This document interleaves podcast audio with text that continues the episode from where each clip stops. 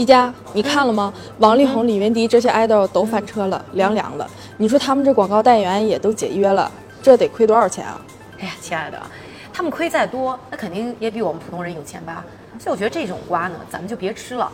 我倒是劝你哦，可以好好关注一下这 idol 倒得越厉害，我眼见着就会越火，而且不怕翻车的一个新兴产业。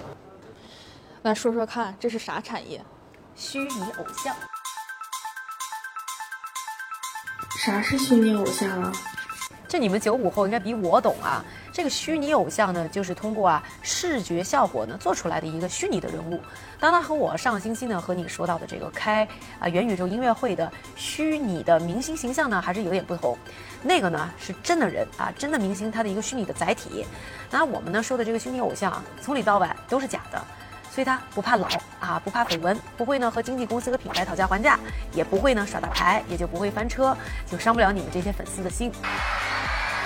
啊，而且呢，颜值才艺，那想怎么玩都可以怎么玩。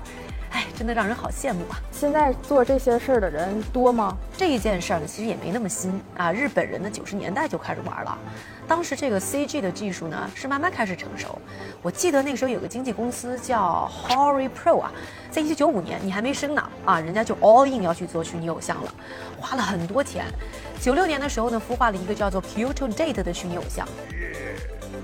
但是要说呢，当时这 CG 的技术还真的是不太好，效果很假，所以一阵风就过去了。后来呢，到了两千零七年啊，日本呢又出了一个叫做初音未来，是个呢虚拟歌手。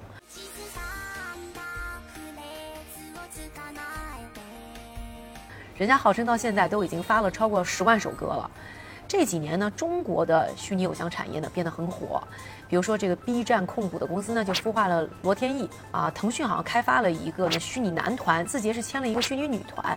今年啊，我记得抖音有一个爆火的美妆账号，我叫柳叶熙，一个视频人一周就涨粉四百三十万，他真的能赚钱吗？当然能啊，不然为什么大家都要做呢？人家初音未来到现在都赚了超过一点二亿美元了，哇！去年呢，中国整个虚拟偶像的生意啊，增长了差不多百分之七十，达到呢三十四点六亿人民币。这挣钱的逻辑呢，其实跟一般明星也差不多，赚的一个是卖艺的钱，比如说什么歌、视频这些内容流量带来的钱；另外呢，就是呢代言费和品牌合作。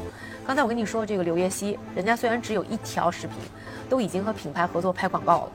当然了，这个现在呢，可能在法律上呢，会有一些模糊的灰色地带。这个广告法是规定啊，必须是你使用过的产品你才能代言。这虚拟人他肯定没有办法去体验。但是另一方面呢，这虚拟人他不是人，所以呢，这条法律是不是适用，其实也是有很多很模糊的地方。所以啊，现在还很难说。这就是为什么在元宇宙里啊，它的前景很大，那可以出现的场景呢就更多了，那可以参与到的人也更多了。从演唱会到代言，想象空间呢真的是很大。也是因为呢这一块业务的拓展，今年中国虚拟偶像相关整体市场这个收益预计呢能达到一千零七十五亿美元。那我们也能孵化一个虚拟偶像吗？这样我们就可以躺平，让他帮我们赚钱。这个我觉得呢。还真有点难啊，是因为一个呢是做虚拟偶像太烧钱了，而且这个技术门槛太高了，咱两个条件都不具备。你说你拍个短视频吧，也就花点时间啊，用个什么硬你就能剪出来，人家这一条视频制作费是两百万起，所以呢，你看到现在啊，刚才我说的都是一些大厂在玩这事儿，是一个重资本的事情，咱们啊估计还得等技术突破，不偷不抢，想一夜暴富。